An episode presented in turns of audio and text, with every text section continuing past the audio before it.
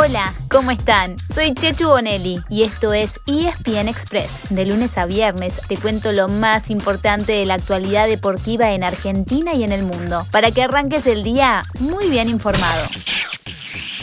Se terminaron los octavos de final en las copas continentales y para los equipos argentinos fue una semana para el olvido. De nueve que jugaron esta fase, solamente dos se clasificaron a cuartos de final. Había seis en competencia en la Copa Libertadores y solamente avanzó River Plate. En la Copa Sudamericana pasó uno de tres, Rosario Central. Hubo dos argentinos en acción anoche, ambos por la Copa Sudamericana. El arquero la manda al córner. Final del encuentro. Eliminado Independiente de la Conmebol Sudamericana. Sigue Santos. Independiente mereció más aquí en el estadio del Rojo. También, por supuesto, algo más en Brasil. 1 a 1. Aquí en Avellaneda.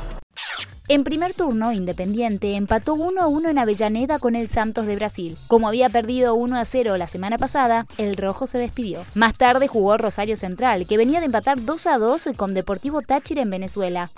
Señoras y señores, ha ganado Central en el gigante de Rollito con un golazo de Emiliano Vecchio. La victoria y el pase a cuartos de final. Rosario Central 1, Táchira 0 y el Kili y su Central están felices. Y con la victoria en Arroyito, el canalla se convirtió en el embajador argentino en cuartos. En cuartos de final, Central se medirá con el Bragantino brasileño. Y en cuartos de final de la Libertadores, River Plate enfrentará a Atlético Mineiro, que viene de eliminar a Boca en una serie muy polémica. Las series se jugarán entre el 10 y el 19 de agosto.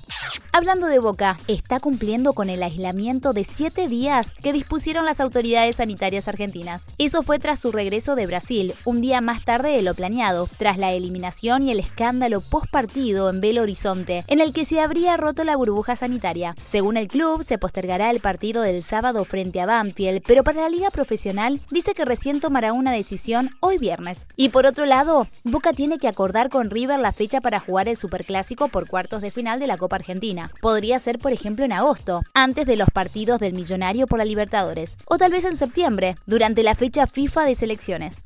Volviendo a la segunda fecha del torneo local, y más allá de lo que se decida sobre el partido entre Boca y Banfield, hoy a la noche habrá dos partidos. Atlético Tucumán recibe a Huracán a las 19 y Platense a Aldo a las 21.15. El sábado deberían jugarse además de Boca Banfield otros tres partidos, entre ellos Racing Gimnasia y San Lorenzo Central Córdoba. Y el domingo será el turno de River Unión y Estudiantes Independiente. Cerramos el repaso del fútbol con otra derrota argentina. En este caso fue el seleccionado masculino en los Juegos Olímpicos, que perdió 2 a 0 con Australia. Ahora chocará el domingo con Egipto y el miércoles con la tan temible España. Si están escuchando este episodio antes de las 8 de la mañana, están a tiempo, porque a esa hora es la ceremonia inaugural de Tokio 2020. Si en cambio se levantaron tarde, van a tener que esperar hasta la noche para poder disfrutar de los juegos. Por la diferencia horaria, será un evento para trasnochadores. Tokio está 12 horas por delante de nuestro país. Así que desde hoy y hasta el domingo 8 de agosto habrá acción todos los días, comenzando a las 8 de la noche y terminando cerca del mediodía del día siguiente.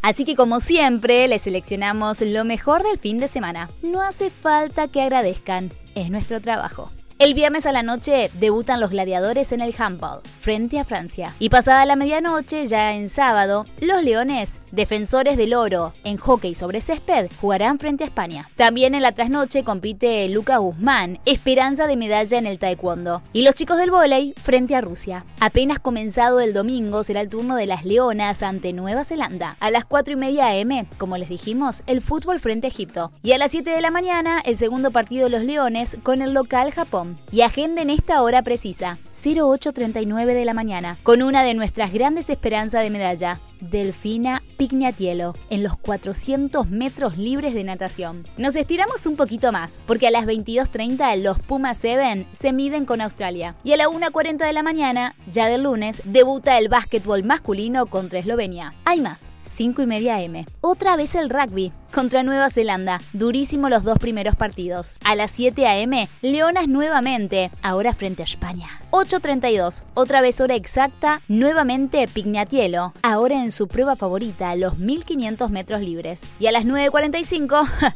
el volei de hombres, sí, nuevamente, con clásico sudamericano frente a Obrigado Brasil. Durante estos días también comienza el tenis, pero con horarios que se irán ajustando de acuerdo a quienes vayan avanzando de ronda. Les avisamos en modo de disclaimer.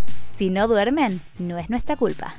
Y así llegamos al final de nuestro episodio de hoy. Soy Chechu Bonelli y de lunes a viernes te traigo las noticias deportivas más relevantes para que arranques el día muy bien informado. Te espero en el próximo ESPN Express. Y no te olvides, dale clic al botón de seguir para recibir una notificación cada vez que haya un nuevo episodio disponible. No te vas a arrepentir.